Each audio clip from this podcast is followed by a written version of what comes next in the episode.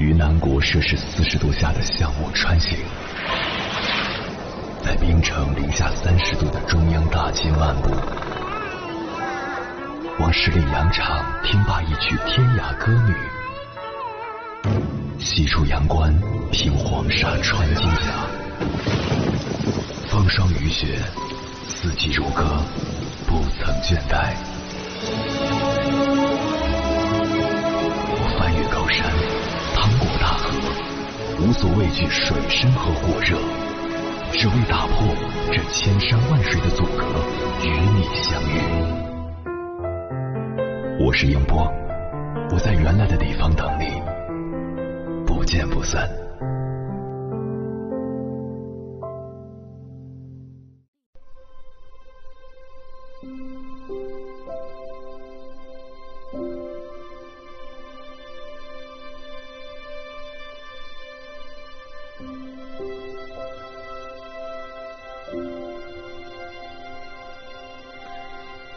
在电影《楚门的世界》里，楚门的前半生一直被困在一张巨大的谎言之网中。他从出生到工作再到结婚，每一段人生轨迹都是被真人秀设定好的剧本。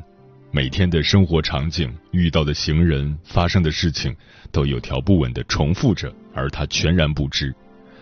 好在电影结尾，楚门想尽办法要去远方。他乘的小船戳破了蓝天白云的布景，这也意味着他迈出了追寻自由的第一步。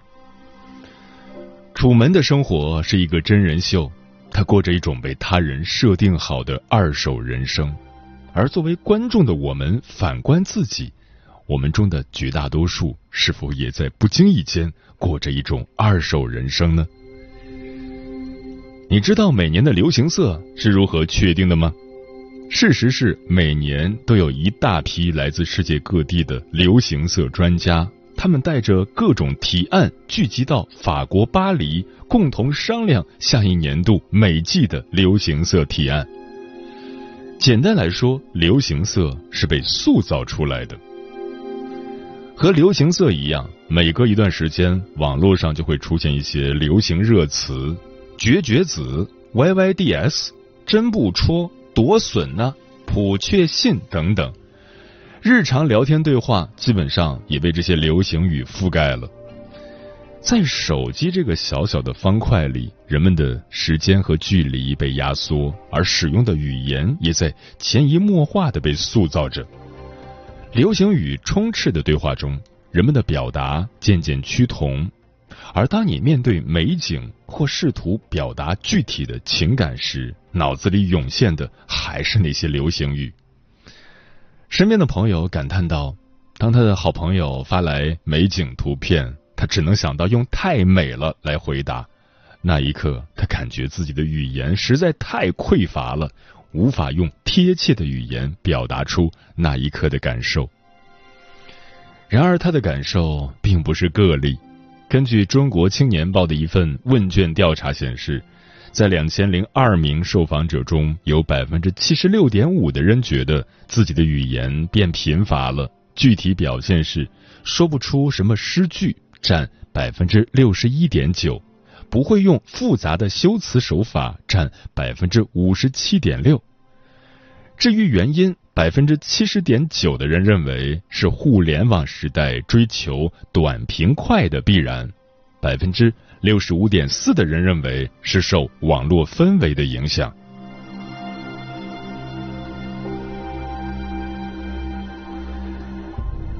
如今，无数的广告充斥于生活里，让你误以为一部车即代表激情，一款饮料即代表自由。一款包包即代表精致生活，他们无不透露着这样的讯息：你拥有什么，你就是什么。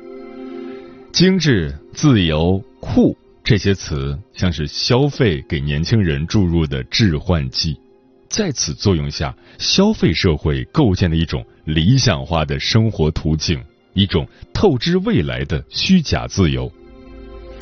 很多年轻人不惜透支、超前消费，去购买远超过自己经济水平的物品，或者自己压根儿不需要的物品。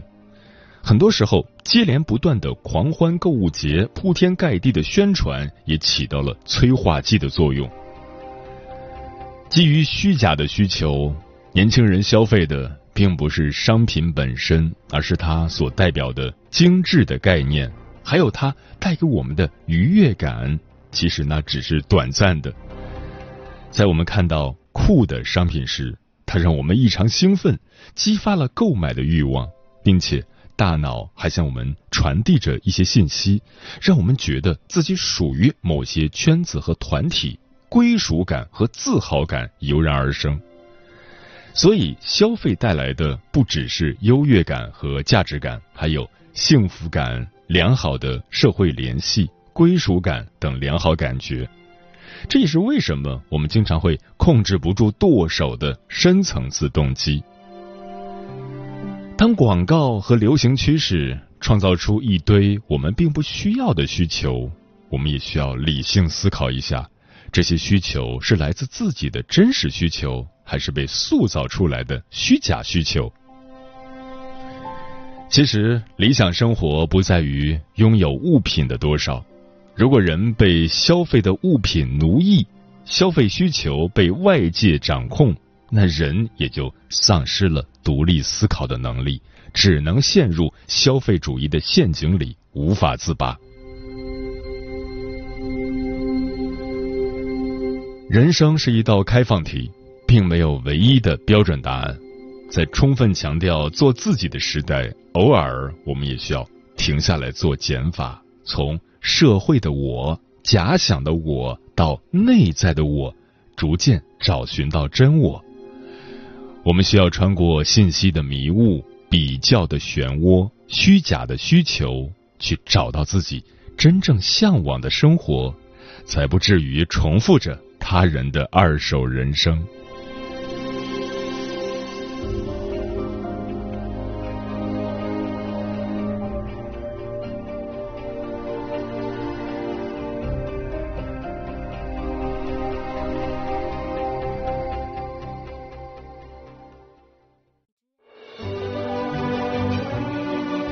山丘，谁在等候？跨过河流，你已走了很久。我想，你应该一直在等候，怀着同样的心事，保持最初的温柔，等候我的不远万里，在今夜与你邂逅。中央人民广播电台交通广播，千山万水只为你，夜上浓妆，月色正好。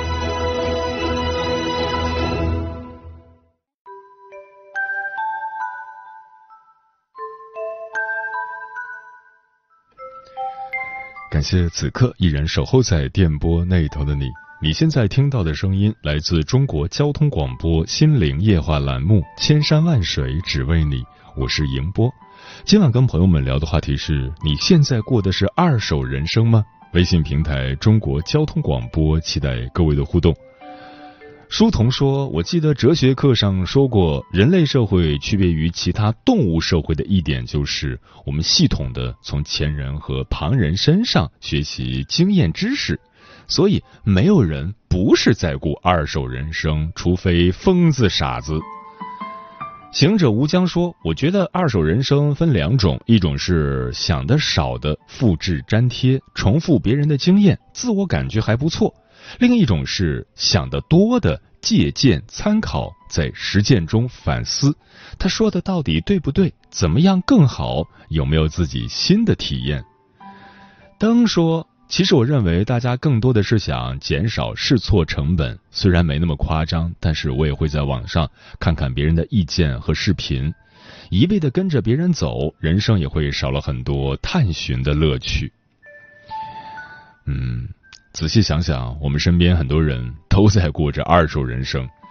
高考后选专业，别人说你感兴趣的专业不好找工作，于是你选了并不喜欢的热门专业。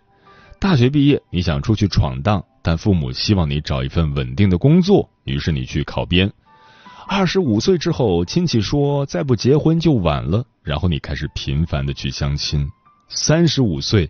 你的重心全移到家庭上，生活里只有家长里短。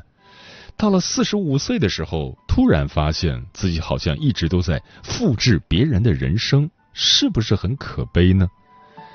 接下来，千山万水只为你，跟朋友们分享的文章选自秦朔朋友圈，名字叫《拿他人日子来过的二手人生，并没有真正活过》，作者一枚。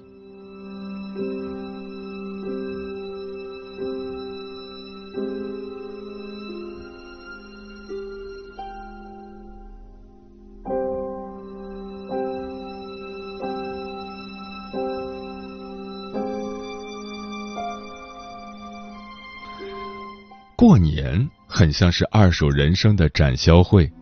什么是二手人生？就是辗转得来、相沿成习、理所当然，别人也这么过的人生。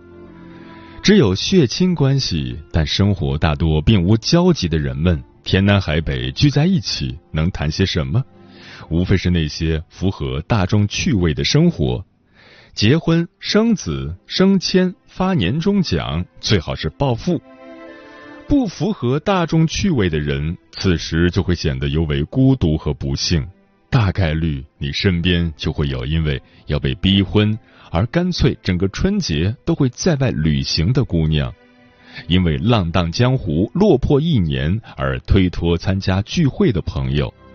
因为冒险尝试了一手人生，而实在对过年这种按照日历模式来划分生活模式的制度提不起兴趣的小伙伴，即便如今个人的自由度节节攀升，知道要为快乐和自由而活的人越来越多。当约定俗成的人生谈资倾巢而出，再次围剿每一个五好青年时，自然会有相当一部分人被招安，或者被迫离开主流人群。我想，人类的文明还是不够扎实，而生命的真实却有相当重量，它还撑不住它。二手人生这个词就这么硬生生从我的脑子里蹦出来。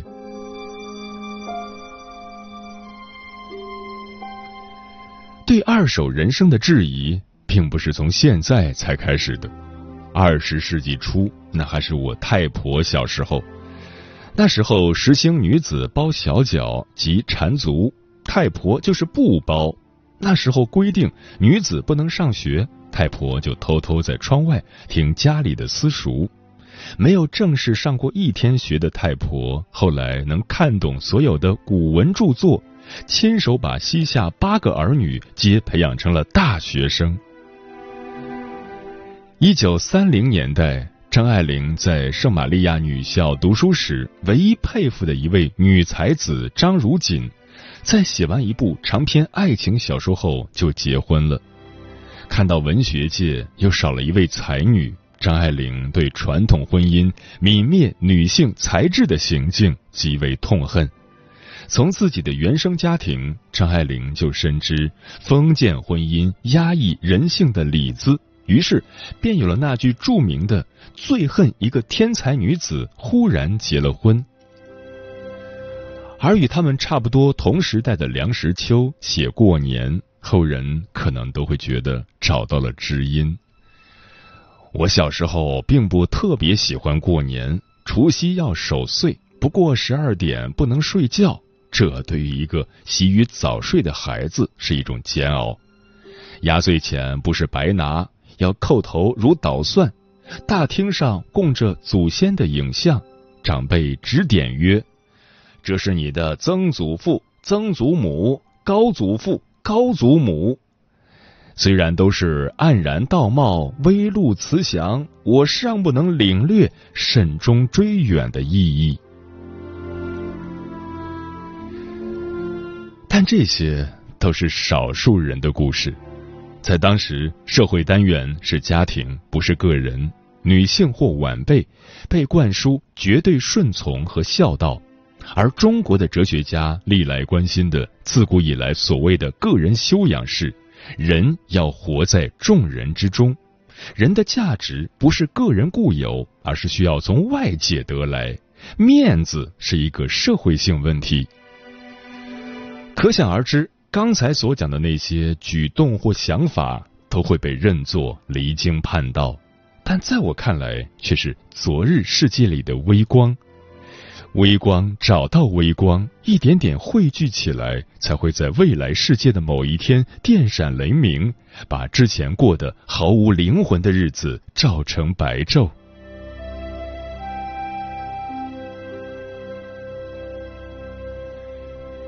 一百年以后，人们虽开始迷恋 vintage 或二手的东西，但对于约定俗成的二手人生却不再那么趋之若鹜。一个北大毕业生每天坐在光鲜的北京写字楼里，仍然觉得浑身都不对劲。自己或许只是一团空气，碰巧长成了人形。他狠狠心把自己先放在外卖员的位置上，打磨数月，就想摸索自己撇掉欲望后生命的真正渴求。这个故事有点壮士断腕的感觉，但底色。却充满进步的气息。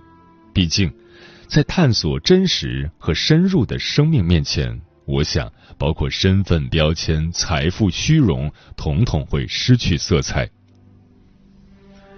和九五后的青年聊天，他们在谈到自己的职业发展时，已经有相当清晰的实现步骤。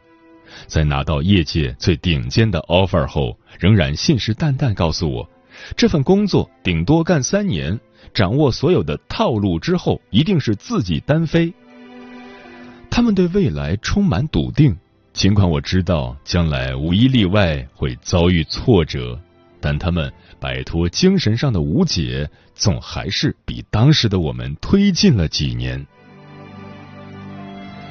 一位读者给我留言说：“总是想离真正的自己近一点，但总有忙忙碌碌的现实挡在面前。”即便社会机器、他人的功夫一流，日常和俗事也常常会遮蔽他。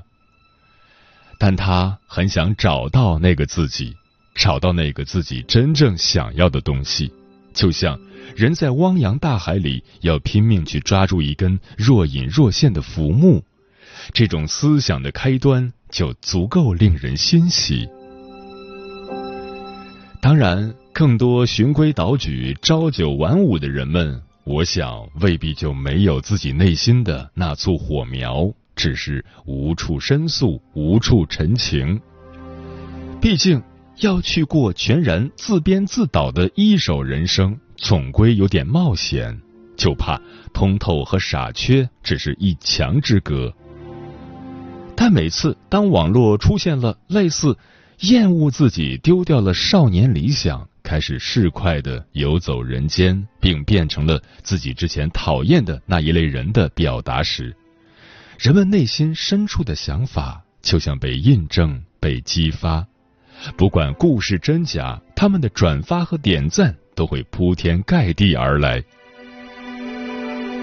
或许人人心中都有一个幽微的流着血的口子，要与世俗抗争。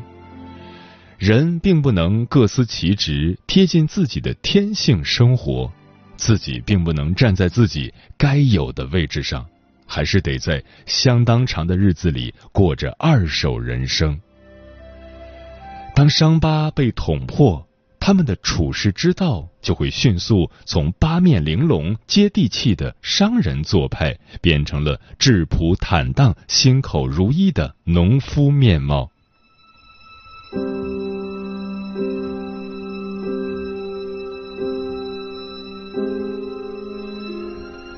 可人类终归是一种热衷于自我折磨的动物，一旦开始认真谋生、坚决入世，一切都笃定向前时，在某些时刻，迷茫的心境还会卷土重来。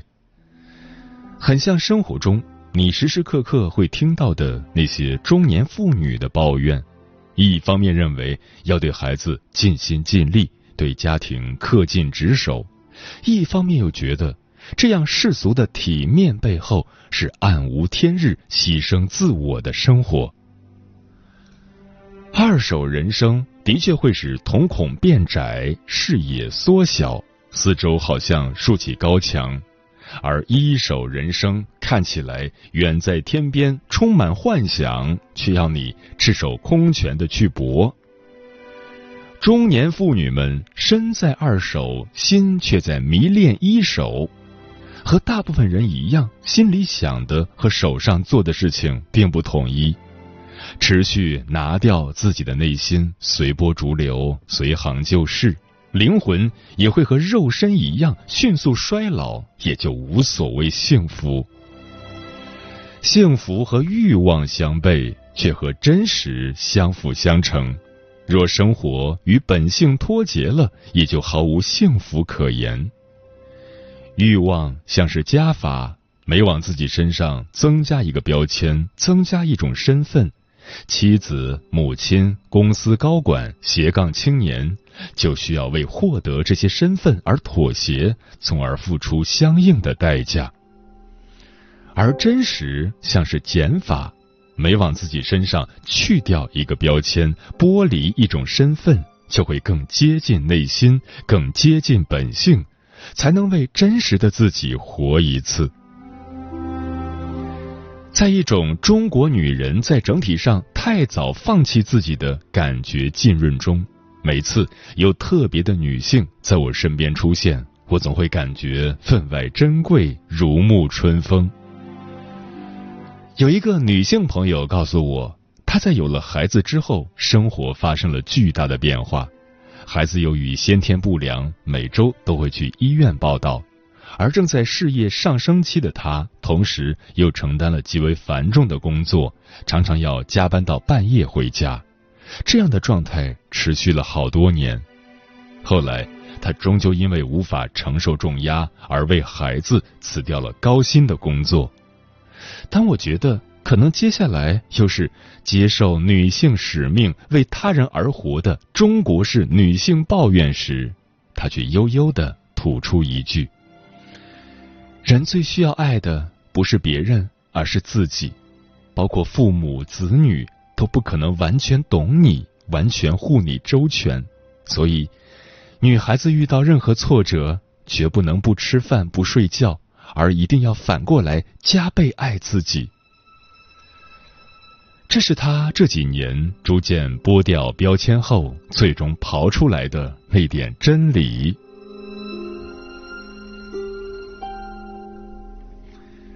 人世间最恐怖的事，莫过于托尔斯泰写的《伊凡·伊里奇之死》的结尾。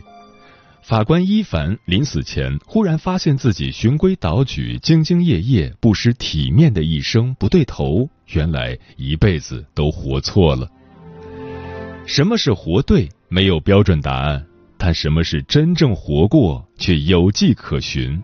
我想，一定不是做一只软体动物。别人一个喷嚏就足以改变一下身体的形状，倒有点像一条鱼，在沙滩上时左右翻腾不得力，当一阵巨浪打来，它主动汇入大海，才开始生灵活现。最合适的位置一定不是二手的，拿他人日子来过的二手人生，顶多算是生活过了，但并没有真正活过。更何况。在一个经验成为炮灰、失焦成为常态，人人喊着要非共识才能创新的时代，二手恐怕也会逐渐成为一种悖论。一手成为必须要面对的经历，并由此来定义我们究竟是谁，我们生命的转折和我们最终的归宿。就像英国作家乔治·艾略特所写的。我们生命中的那些重大时刻，多半是旧的期待落空，而新的渴望勃发的时刻。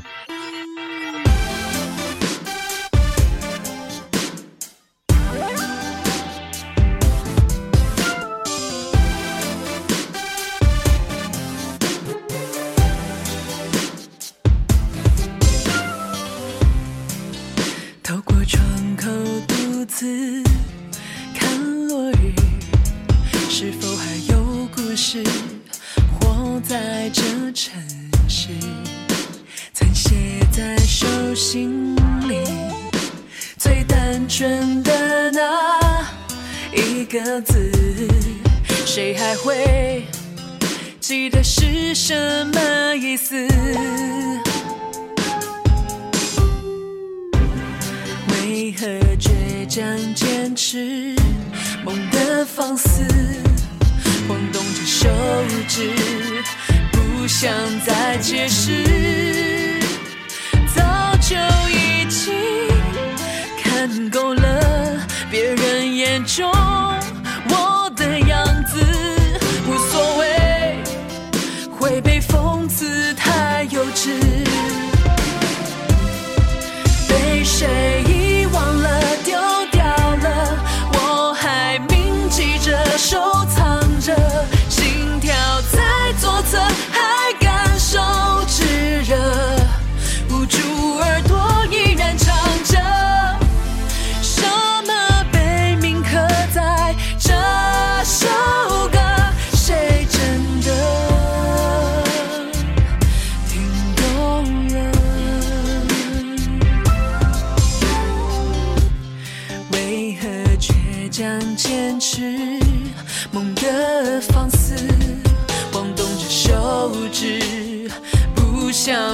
解释。